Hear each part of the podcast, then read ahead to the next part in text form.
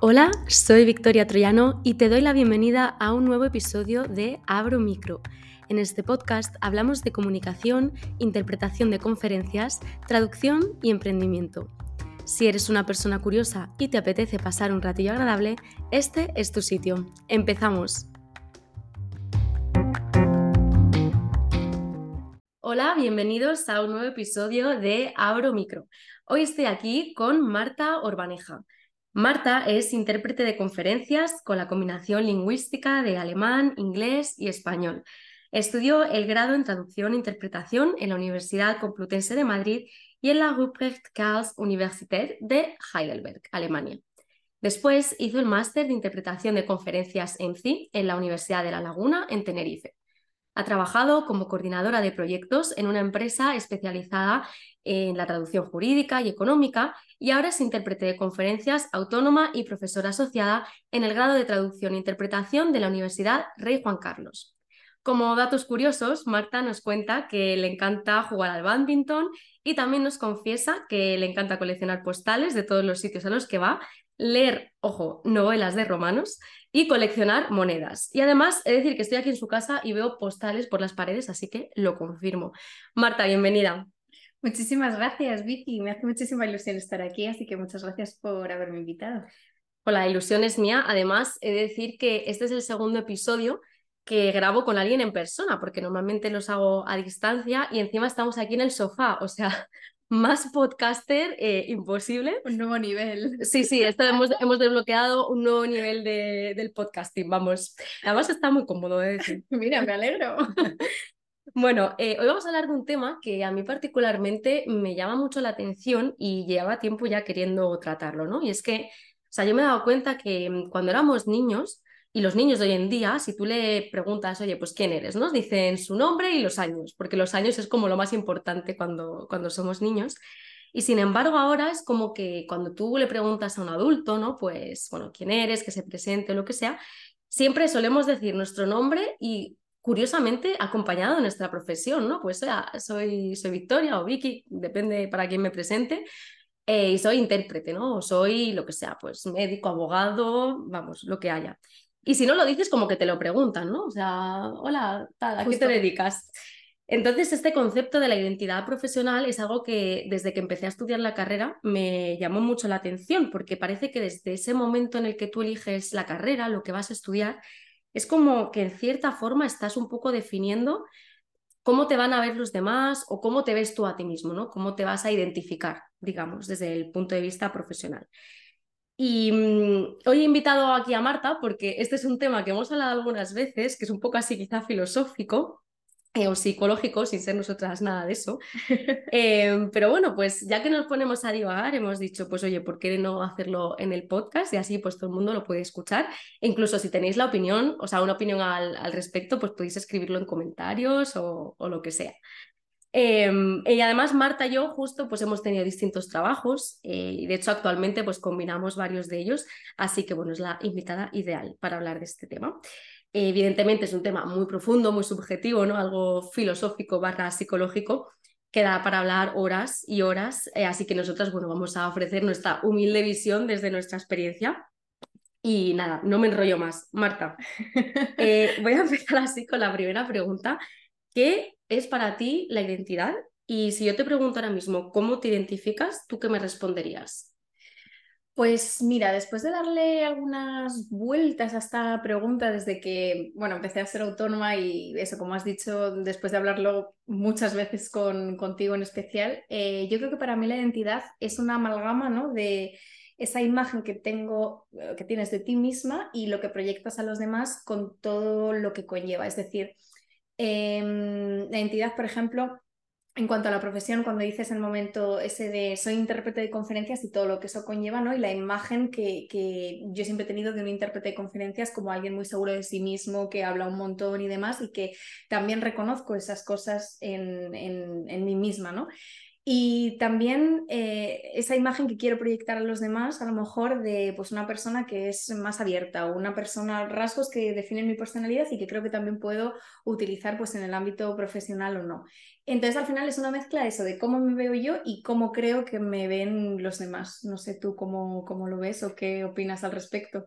Sí, es que no sé, a mí me parece como muy difícil de, mm, como de definir. Es decir, yo tengo un concepto de mí que además creo que es cambiante, o sea, que va cambiando con el tiempo y ahora hablaremos de eso. Pero sí que es verdad que inconscientemente me da la sensación de que siempre está muy ligado a lo que pues yo me dedico, ¿no? A lo que... Pero yo me dedico por vocación. Sí. No sé si lo Totalmente ves también así, o sea, eh, y justo te iba a preguntar porque, claro, hay veces que tú estudias una carrera, idealmente, ¿no? Porque es tu vocación y, y es lo que tú quieres ser de mayor, digamos. Eh, pero luego, pues por cuestiones de la vida, a lo mejor no te dedicas a eso, porque yo qué sé, pues has estudiado traducción e interpretación, eh, pero durante una época pues estás trabajando de profe de inglés o yo qué sé, es que cualquier trabajo. Eh, pues bien porque no encuentras trabajo de lo tuyo, porque te surge otra oportunidad, etc.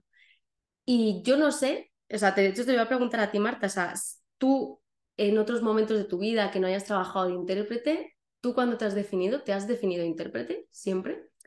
Pues debo decir que sí y no, que es un poco peleagudo, ¿no? Decirlo así, porque no es una respuesta muy clara, pero ahora tengo muy claro que sí, me identifico como intérprete, pero por ejemplo, al principio, sobre todo, eh, antes de tener mis propios, em, no sé, eh, encargos así de una forma más regular, me daba cuenta de que me daba como vergüenza decir que era intérprete de conferencias porque no es que no me identificara como intérprete de conferencias porque lo había estudiado y sabía que me quería dedicar a ello, pero como no tenía encargos de manera regular, como que decía, Jolín, pues no tengo el derecho a decir que soy intérprete de conferencias porque realmente no estoy trabajando todavía de ello o no vivo de ello, por así decirlo.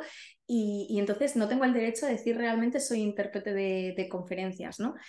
Em, pero, por ejemplo, hablando contigo sobre todo, o luego una vez que empecé a tener ya eh, los primeros encargos, aunque no eran muy regulares o no todos los regulares que, me habría gustado, em, sí que decía, Jolín, si yo al final soy intérprete de conferencias, me he especializado en esto, he hecho el máster en interpretación de conferencias y es el objetivo de, de, de mi vida, ¿no? Por ahora. Em, entonces, ¿por qué no me voy a identificar como un intérprete de conferencias y por qué no me voy a presentar como tal? No, no tiene mucho sentido al final avergonzarse de eso o decir, vale, pero o añadir esta mm, letra pequeña de, sí, soy intérprete de conferencias, pero bueno, todavía no tengo muchos encargos. Las cosas no, no tienen por qué ser así, ¿no? Pues es que a mí me pasaba al contrario, o sea, yo, claro, estudié también, pues eso, traducción e interpretación, máster en interpretación de conferencias, trabajé una época de intérprete pero luego hice como un parón y estuve trabajando en comunicación eh, en una asociación. Y yo recuerdo eh, que cuando la gente me preguntaba, no lo típico más de que conoces a alguien en un bar o lo que sea, o, te presentan a gente nueva, que me preguntaban, ¿no? Pues, ay, la primera pregunta, ¿no? ¿A qué te dedicas? Eh, ¿O qué eres? Y yo decía, pues a ver, trabajo en comunicación en una asociación que hace esto y tal, no sé qué, les contaba ahí toda la parafernalia de lo que hacía y terminaba, pero yo en realidad soy intérprete de conferencias. Entonces, eso me llamaba un montón la atención porque yo decía, o sea, luego lo reflexioné a posteriori y digo, si yo decía siempre esa coletilla, no sé, es por algo, es decir, ¿por qué yo tenía que decir a mí me pasa eso también cuando hablo de esos otros trabajos que decías que hacemos en combinación, ¿no? Cuando me, alguien me pregunta, bueno, pero al final tú traduces, ¿no? También, y y digo, sí, sí, también, pero soy intérprete de conferencias, o sea, me identifico como intérprete de conferencias, pero también tengo una pequeña parte como traductora y ahí sí que añado esa, esa coletilla, ¿no? O con algunas otras, eh, algunas otras profesiones que también desempeñamos, ¿no? Como es el caso de a lo mejor de la, de la docencia, digo, mm. sí, yo soy esto y hago esto, pero mi trabajo principal, siempre suelo decir, decirlo de esa manera, mi trabajo principal es Mm, ser intérprete de conferencias. Sí, yo ahora, es claro, yo justo ya ahora digo, soy intérprete de conferencias y también soy profe de universidad. es como añado lo añado, ¿sabes? En plan, sí. Y, pero, ¿y qué hace que tú porque eso lo he pensado también. Yo no sé si esto pasa en todas las profesiones y si aquí hay alguien que nos escuche que no tenga que ver con nuestro gremio, que seguro que sí, em, no sé si eso pasa en todas las profesiones, es decir, que tienen como esa identidad tan aferrada a su profesión. No lo sé, es una pregunta que lanzo. Pero, ¿qué es para ti, Marta, ser intérprete de conferencias? Es decir, ¿por qué para ti es importante identificarte como intérprete? Vaya, o sea, qué pregunta, ¿no? Más, sí, más importante. pues me parece una pregunta bastante difícil, ¿no? Darle una respuesta, pero creo que mm, algo que influye es que nosotros no, al final no trabajamos eh, para una empresa y tú tienes pues eh, ese cargo, ¿no? Y dices, ah, pues soy manager de tal, o soy yo qué sé, y, y, ejerces una cosa muy concreta en una empresa y ya está, sino que al final, al trabajar de autónomas y tener que hacer tantas tareas, porque eso, no solo eh, somos intérpretes, por así decirlo, de abrimos el micro y, e y, nos ponemos a interpretar, sino que también tenemos que hacer la parte de la contabilidad, la parte del marketing, la parte de mm, redes sociales, etcétera, etcétera.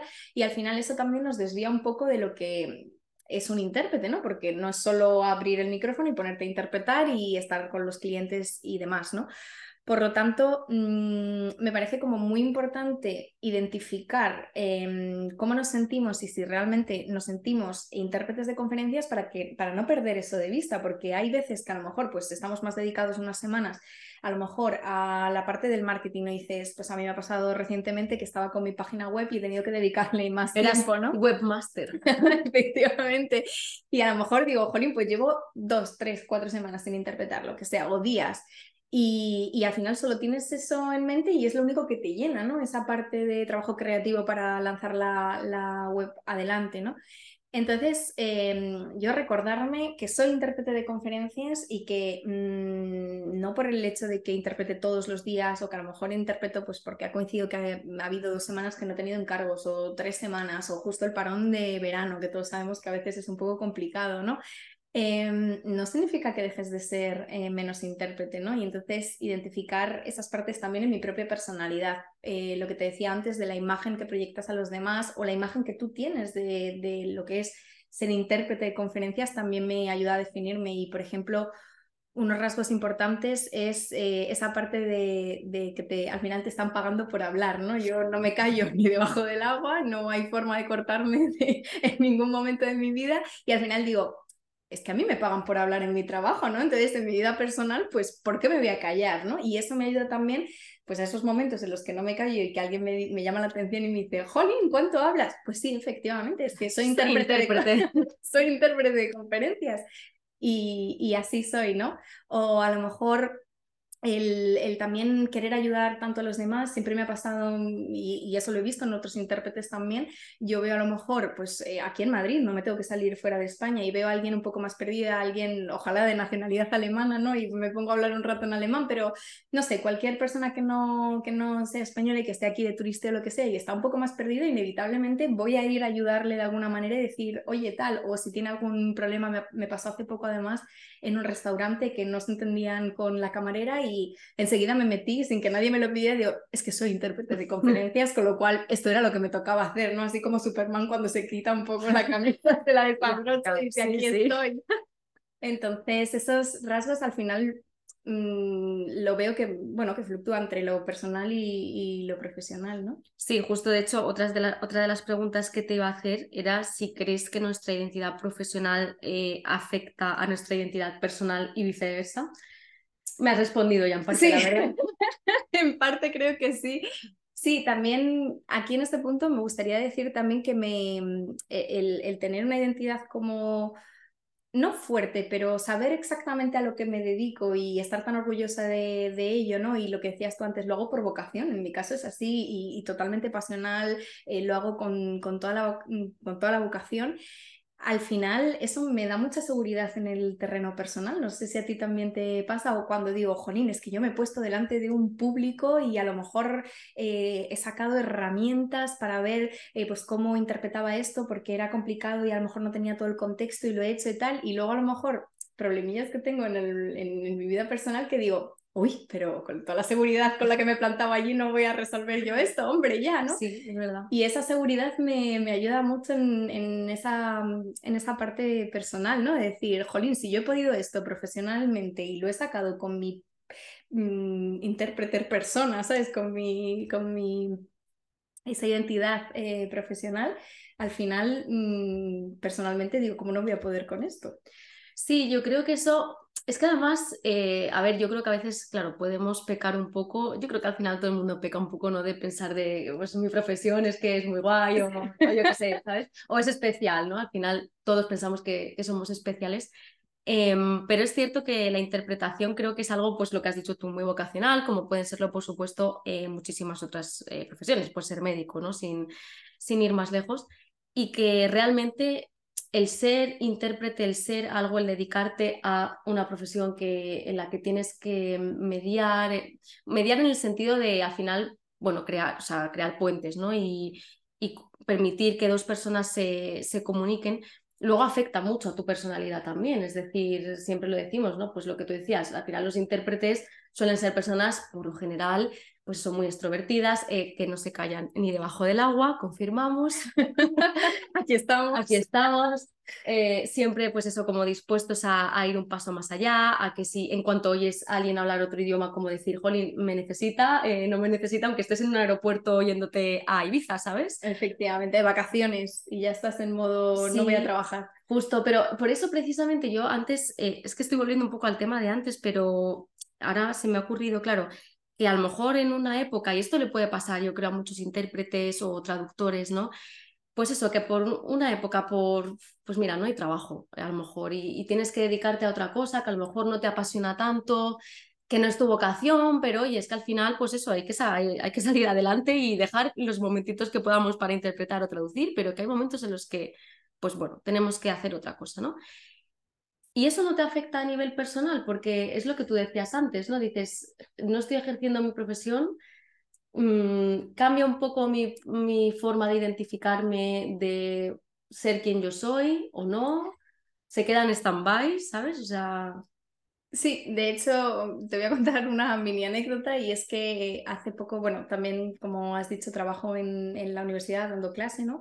Y hace poco eh, inauguramos este nuevo curso y, nada, bueno, pues tuve que ir un par de los dos primeros días a la universidad, estuve muy centrada en la preparación de las clases porque al final todos los comienzos pues son un poco más difíciles y tuve que dedicarle más tiempo y me vino justo una época en la que no tenía encargos de, interpretación, no tenía tantos porque luego sí que me surgieron en concreto dos.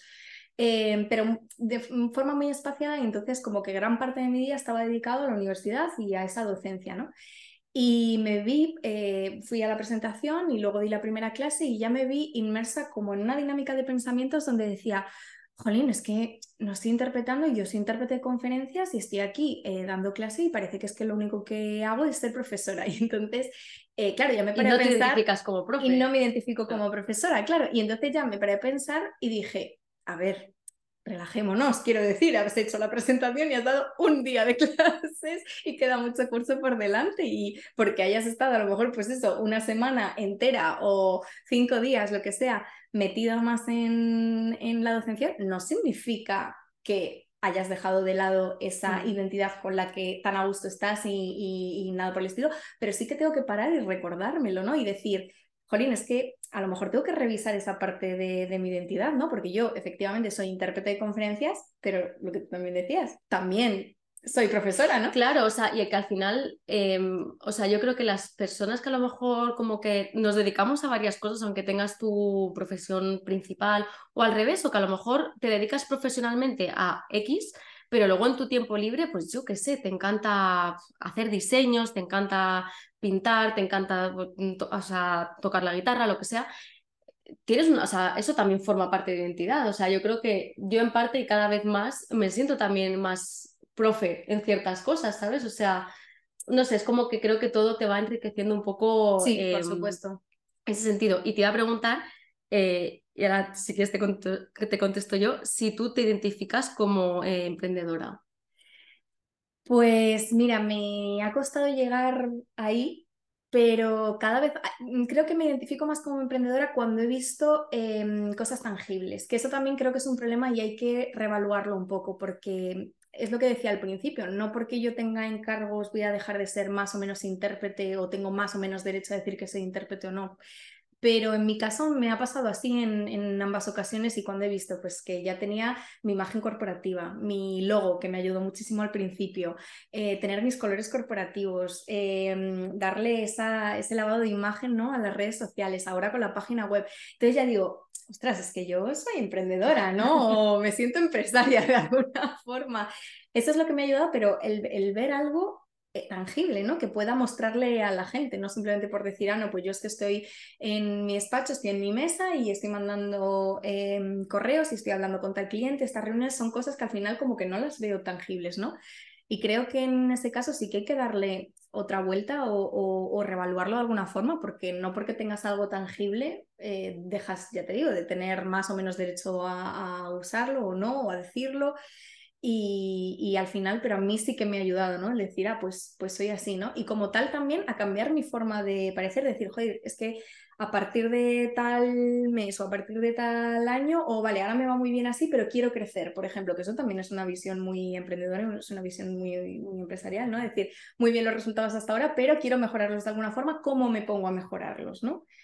Mm, y, bueno, también el estar en, contacto, ¿no? De, pues, ah, pues yo he hecho esto, pues yo, pues efectivamente, he empezado con la página web, jolín, pues yo voy a hacer esto también, o voy a hablar con otros emprendedores de otros campos a ver qué soluciones em, utilizan para crecer más, para alcanzar a más clientes, y a lo mejor no son de tu gremio, pero también te ayudan, ¿no?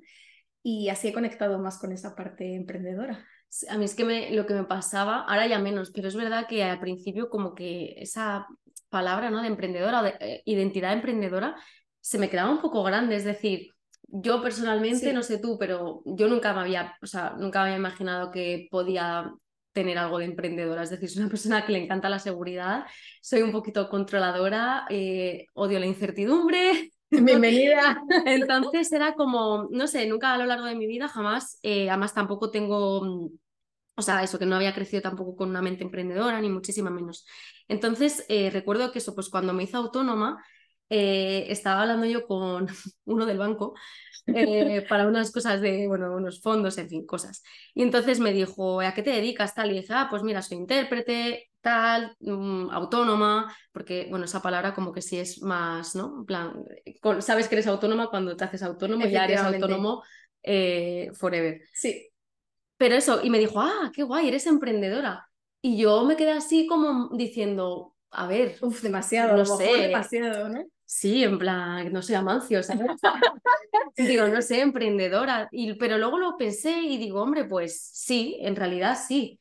Eh, y veo que es algo que no solo forma ahora parte de mi identidad, sino que creo que incluso si yo dejase por X motivos de ser autónoma y de llevar, pues mi, o sea, de ofrecer mis propios servicios, si me volviese a trabajar eh, a la empresa privada o incluso si me hiciese funcionaria, como que dentro de mi identidad seguiría el ser emprendedor. Sí, sí, y sobre todo también porque, por ejemplo, a mí me daba miedo y me daba miedo la palabra autónoma, me daba miedo eh, la palabra emprender también eh, por todas esas experiencias que al final nos van contando y que nos van diciendo, uff, se vive fatal, porque claro, no tienes ingresos regulares y pasa esto y pasa esto otro, y al final tú coges esos miedos, esas ansiedades y de alguna manera te las crees, ¿no? Que no digo que no sea real, es verdad, no tenemos ingresos regulares, por ejemplo, em, pero luego hay muchas cosas que, que, me gustan mucho, o sea, porque al final tú trabajas para, para lo que tú quieres y ves exactamente los resultados, ¿no? Que a lo mejor dentro de una empresa o en una plantilla es como más complicado llegar a eso y ver un resultado de esa manera o lo que hablábamos mm, antes fuera del, del, podcast, que estábamos hablando justo de este tema, ¿no? De que a lo mejor pues yo que sé, actúas con unos márgenes o no márgenes, al final eso no te repercute directamente y sin embargo como autónomo sí, ¿no?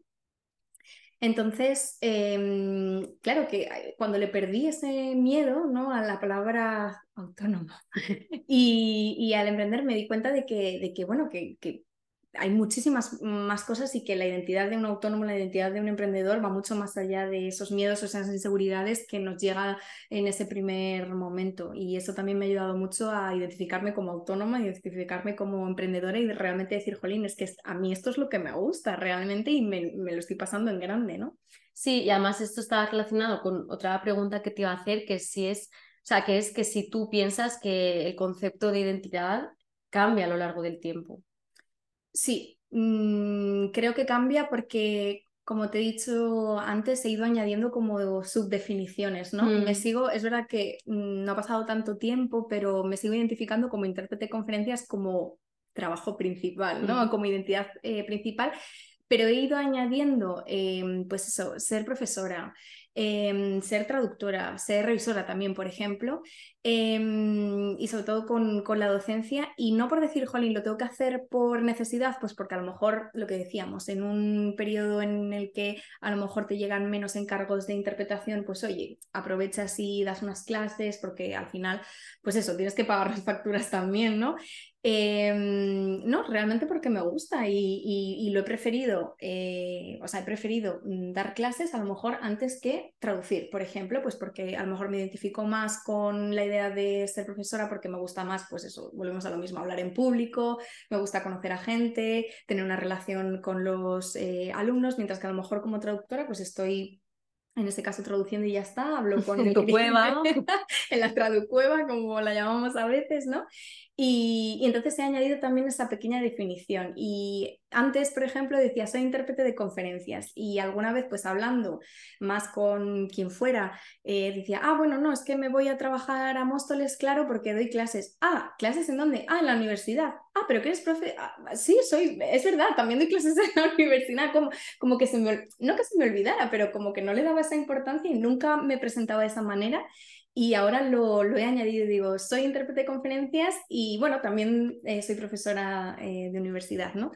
Y es una forma, yo creo, de, de, mm, bueno, ir revaluando esa identidad y que va cambiando con el tiempo. Sí, justo, o sea, yo creo que son como capas, ¿no? Que le vas poniendo, bueno, le vas, que le vas añadiendo o que les vas quitando, porque también, a También. lo mejor a lo largo de tu vida, ya sea lo personal o lo profesional, que también hemos visto un poco que pueden estar así un poco entrelazados, mm, tú cambias como persona y eso Sí. es completamente lógico y las experiencias que tú tienes, tanto personales como profesionales, te cambian y al final es un poco ir moldeándote y ir viendo qué te sientes tú. ¿sabes? Y ir como conformando tu identidad con todos esos pequeños, eh, pues eso, eh, un, un montoncito de aquí, otro montoncito de allá. sí. Exactamente.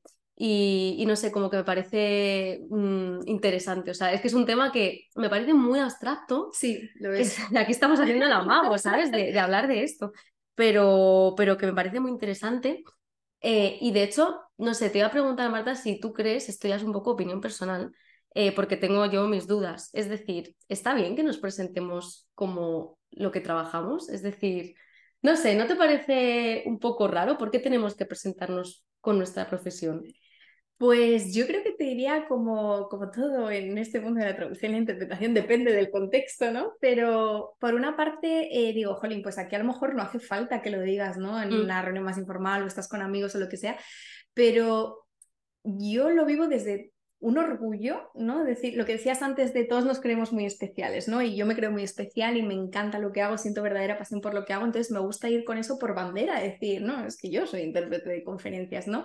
Y luego además eh, me doy cuenta que suscita como mucha curiosidad porque la gente muchas veces no sabe mmm, qué es exactamente lo que hacemos. Entonces, siempre es un tema de conversación interesante que dices, no, me dedico a esto, ¿no? Y, y la gente se interesa en, ay, ¿cómo lo haces? Ah, pues mira, lo hago de esta manera y es súper chulo porque, y claro, al hablar con tanta pasión como que les gusta también mucho porque es como, ay, y te encanta, sí, sí, me encanta, estoy muy Yo, contenta. justo, verdad que te interrumpa, pero es que si no se. Es que eh, en, en redes sociales y tal, pues eh, típicos perfiles de gente que se encarga, mm, o sea, que trabaja en temas creativos, pues se Sí. me ocurren diseñadores, pero también, bueno, pues gente de nuestro gremio, copywriters, etcétera. Eh, y vi un meme que decía, si no quieres que nadie te pregunte por tu trabajo, di en plan, eh, me dedico a la contabilidad. Sí. Con las cancioncillas, contables, ¿no? ¿eh? Pero... que siempre la escucho en mi cabeza, lo de I'm an accountant, ¿no? Algo, algo así dice de, Sí, sí. de- con una cancioncilla, la verdad que sí, total. Sí, sí, sí. No, y además a mí me parece un tema de conversación como muy interesante, entonces muchas veces es verdad que lo, lo utilizo también como, bueno, como presentación. Y es que también me da curiosidad eh, la gente saber a lo que se dedica, ¿no? Porque eso también, como te hablen de a lo que se dedica el trabajo, como que también te da muchas pistas de cómo es esa persona o, no sé, de sus intereses, de sus pasiones, y entonces me parece muy chulo. Entonces, la verdad es que yo sí que, sí que lo digo y sí me gusta identificarme y decirlo de esa manera abiertamente, ¿no? Sí, no, o sea, a mí me gusta también como esa identificación, pero es verdad que alguna vez me he parado a pensar y, y eso pues me llamó la atención, digo, que estamos aquí en plan, hola, soy no sé qué y soy médico, hola, soy no sé qué, yo soy, eh, yo qué sé, pues abogado, hola, soy no sé qué y soy de marketing, tal. Sí, a veces parece que está todo como muy ligado al trabajo, ¿no? A veces justo, es más, yo creo, la cosa es que de ahí llega un poco el esto está bien o no está mal, porque es verdad que tú dices soy tal y ya la gente se crea, y de hecho esto está relacionado con lo que decíamos en la introducción, ¿no? Que es como que la gente ya se crea una imagen de ti. Sí, es verdad. Eh, a mí me ha pasado muchas veces con, pues eso, médicos. Eh, sabemos que es pues, una carrera súper difícil, eh, muy específica, muchos años, mucha dedicación, mucho esfuerzo. Em, y me ha pasado muchas veces estar en un grupo, todo con gente muy inteligente, ¿vale? pero distintos, distintos, distintas profesiones, pero ¿quién era el más listo? ¿O quién pensaba la gente que era el más listo? El médico. Y eso siempre me ha dado como un poco de, no voy a decir rabia, pero no sé, me daba como que pensar, digo, y es porque lo hacíamos con algo, ¿no? Igual que si dices, pues yo qué sé, eh, soy filólogo, la gente dice, ah, pues este es de letras, ¿sabes? O soy ingeniero, pues este es muy listo. O soy, no sé, ¿sabes? Es como, eso es lo que me molesta un poco. Pero bueno, eh, o sea, lo entiendo. Yo también me cuando me presento digo mi profesión porque eso, pues estoy orgullosa y también es como que, bueno, es que, pues eso, es parte de tu identidad y te sirve un poco para decir, pues mira, soy esta persona.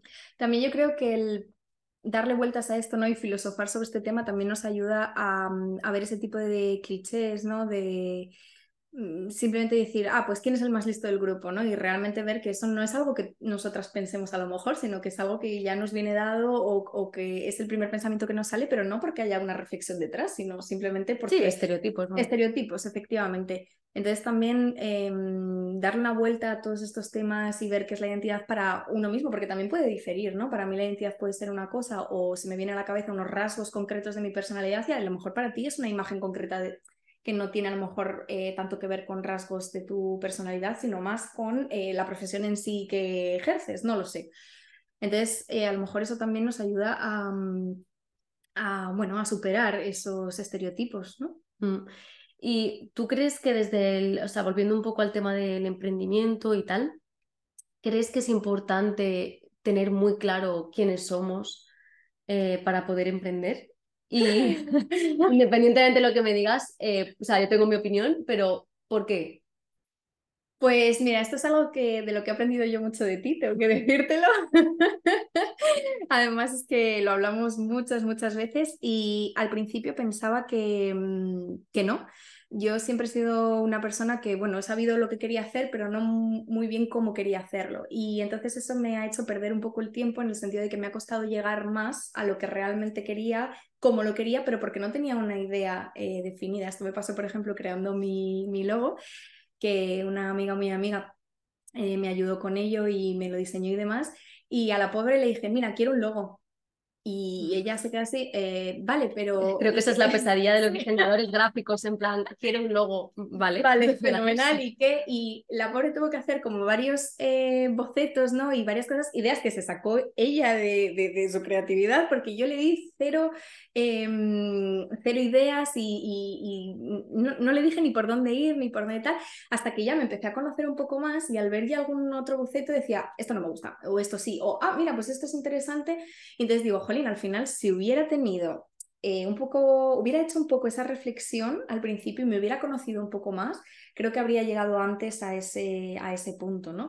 Por lo tanto, eh, creo que es muy importante conocerse y además, después de haberte conocido a ti, eh, valga redundancia con tanto conocerse y demás, veo que te lleva muy, muy lejos y que puedes enfocar las cosas y, conseguir exactamente lo que, lo que quieres como tú lo quieres, ¿no? Y para eso no hay otro camino que, el conocerse, básicamente. Sí, la introspección, sí, se dice. Es que, o sea, justo, vamos, saco este tema porque también es uno de los motivos por los cuales hemos grabado este episodio, eh, porque creemos que, pues tanto el tema de la identidad como conocerse a uno mismo, quizás es algo que sobrevaloramos un poco, o, que lo damos un poco por hecho, ¿no? De sí, yo sé quién soy. O... Claro, justo, muchas veces pensamos, sí, sí, yo me conozco y a lo mejor no hemos pasado tanto tiempo con nosotros o incluso a veces a mí me pasa que digo, hay algo que está mal y no sé el qué. Y me cuesta dar con, con eso, ¿no? Mm.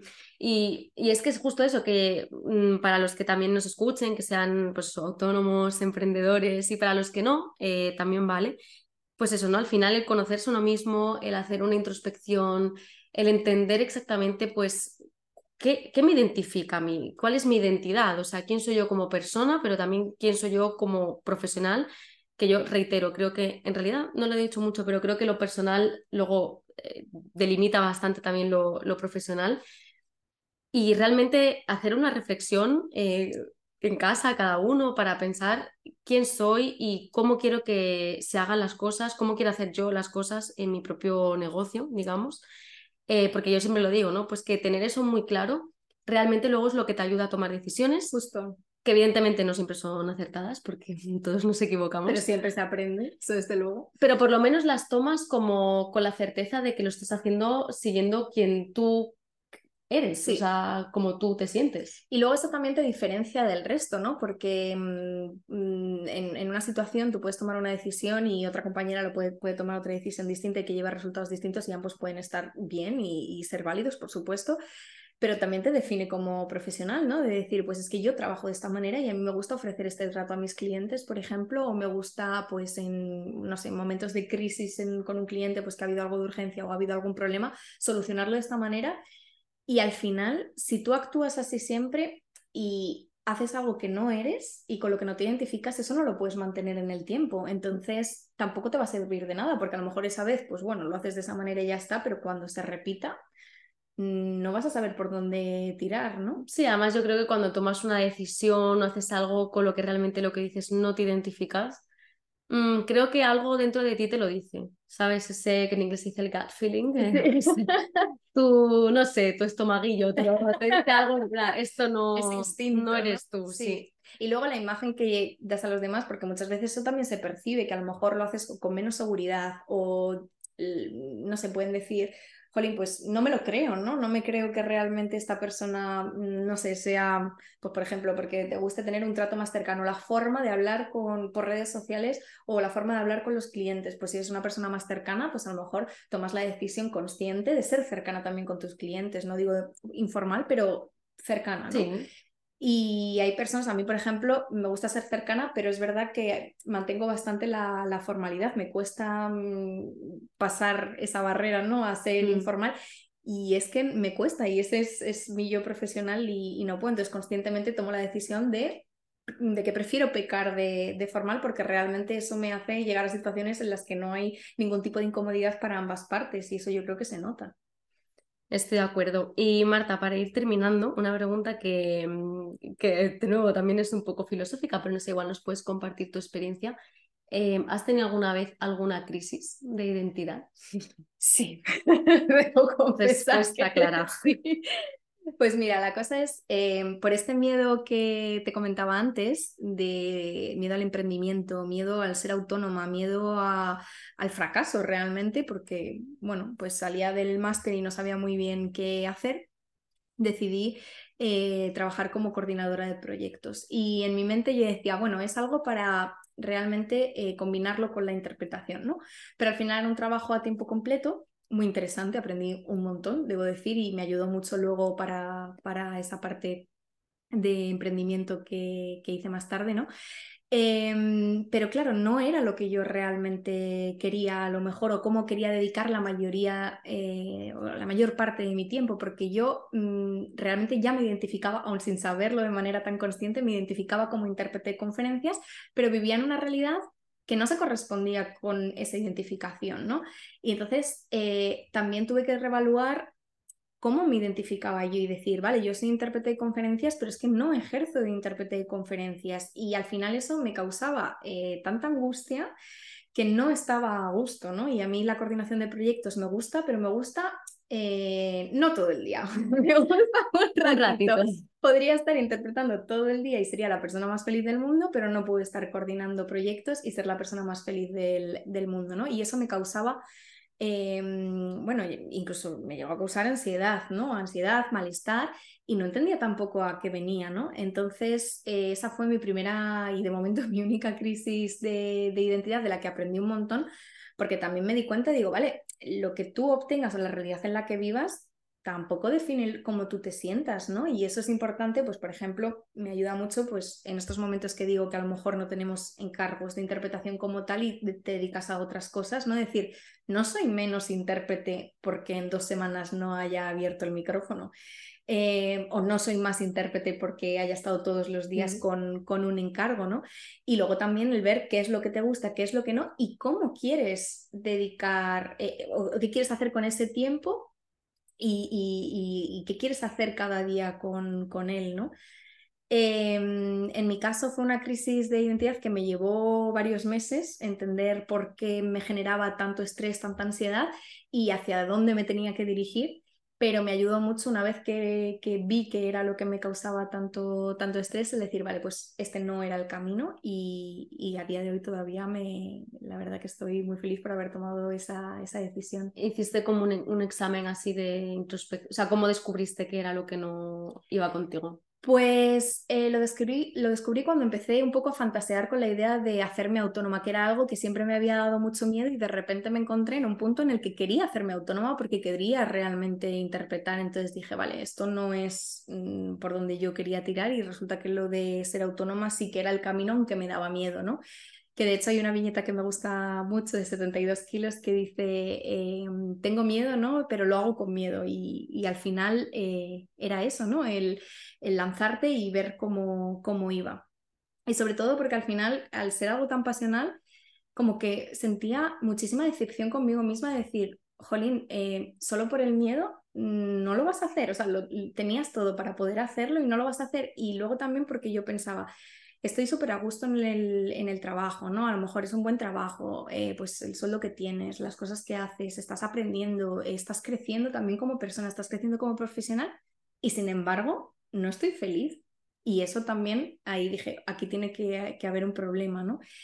Entonces, eh, nada, cuando me apareció esa idea de fantasear ya con el autonomismo, dije, vale, aquí hay algo, el autonomismo como concepto dije, aquí hay algo que, que, no está funcionando y creo que, que, es eso, que realmente me tendría que lanzar a la, a la, piscina, ¿no? Y así me quité también un poco el sentimiento ese de, de, decepción, de fracaso y de pensar que era muy cobarde, porque yo no me identifico como una persona cobarde, al menos no en ese aspecto. Claro, o sea, ahí había algo que iba como, que chocaba con tu identidad. Claro. Claro, Justo, justo. Y, y de hecho fue así, en el momento en el que empecé a, investigar un poco en cómo hacerme autónoma, sobre todo las cosas estas administrativas y burocráticas que son un horror, la verdad. y creo que todo el mundo pensamos más o menos así. Em, como que ya me sentía incluso más segura y me sentía más, pues eso, dentro de, de, de, mi identidad, ¿no? Me sentía más como pez en el agua y decía, jolín, ahora sí, por lo menos todavía no me dedicaba a eso, pero ya iba dando pequeños mm. pasos hacia lo que realmente quería, ¿no? Y, eso me, la verdad que me ayudó un montón y me sigue ayudando ahora a decir, pues hay momentos malos, pues meses malos, eh, momentos malos o problemas que surgen y sin embargo aún así mm, soy la persona más feliz del mundo haciéndolo. Qué guay. Yo, o sea, te entiendo perfectamente, eh, porque bueno, es que lo estábamos hablando justo antes, durante la comida, que a mí me pasa algo parecido también cuando estuve trabajando eh, como responsable de comunicación en, una, en una asociación Em, y a pesar de que me gusta mucho la comunicación, o sea, me encanta y de hecho también me identifico como, como digamos, comunicadora y me gusta mucho, ¿no? Eh, pero en ese trabajo en particular, es que si bien está genial lo que tú dices, ¿no? Pues buen salario, condiciones buenas, me lo paso bien porque es verdad que, bueno, que estaba bien el trabajo, ¿no? Pero que al final, pues eh, también yo veía que estaba haciendo algo que no iba conmigo, o sea, no sé si era el sector, no sé si era el tipo de trabajo o, bueno, yo qué sé, otras, otros temas, ¿no? Pero que, mm, que te da, o sea, yo tuve también como esa crisis de identidad de decir, aparte de que echaba de menos la interpretación, por supuesto, y que yo decía, jolín, es que yo, ya te digo, que yo me presentaba como, en trabajo en comunicación, pero sí interpreté. Entonces eso ya me decía algo, em, pero aparte de eso, pues eso, sentía que estaba haciendo algo que chocaba un poco con mi identidad y con mi personalidad también, con mi identidad personal. Entonces, pues eso, ¿no? Esas crisis yo creo que llegan también en momentos adecuados. Sí. Y que al final lo que tú dices, ¿no? Pues tienes que escuchar un poco qué es lo que te mueve por dentro, tomar lo que yo digo, yo lo denomino como riesgos calculados. porque Me encanta. como buena persona controladora que abraza la incertidumbre, pero no le gusta, Riesgo, pero no mucho. riesgo, pero no mucho. Eh, pero eso, pues también atreverse, ¿no? Y decir, voy por donde siento que tengo que ir y, y por Claro. donde va conmigo. Y así para concluir, porque ya estamos llegando ahora sí al final, eh, Marta, si en un futuro, esto ya es de examen, ¿eh? Uy, va. A ver, a ver, que me preparo. No, pero yo lo pienso, ¿no? Yo reflexiono sobre nuestra profesión, sobre el futuro de nuestra profesión, cómo va a evolucionar, qué va a pasar, porque sabemos, bueno, tema de la inteligencia artificial. Ya hay un, hay un episodio de esto en el podcast. Buenísimo, tengo que decir. O sea que Gracias. quien no lo haya escuchado, que vaya a escucharlo. Gracias a Carlos, que fue mi invitado, si nos está escuchando. Eh, no, pero si por algún casual en un futuro no te pudieses dedicar a la interpretación, imagínate, ¿no? Que, o sea, esto es algo hipotético, pero que ya no pudieras ser intérprete. Mm, ¿Cómo afectaría eso a tu identidad? Pues mira, me alegra mucho que me lo preguntes porque es algo a lo que le he dado vueltas últimamente porque ha habido mucha gente que me ha preguntado de fuera del sector, amigos míos que se dedican a otras cosas completamente distintas y que me han preguntado, ¿no? De, ay, la inteligencia artificial y se te va a acabar el trabajo y tal. Yo todavía me lo tomo con mucha calma de decir también porque estoy como en mi propia nube, ¿no? Porque al final... No, o sea, a ver, yo también soy optimista, creo que, que es- van a ser instrumentos que vamos a poder utilizar, Justo. pero bueno, Justo. sigue. Y, y entonces, bueno, al final, pues a raíz de esas preguntas, como que realmente he dicho, vale, me lo estoy tomando con calma, pero ¿por qué? ¿Porque no estás viendo venir la avalancha que se viene o porque realmente eres así, ¿no? Entonces hice un poquito de, de introspección, ¿no?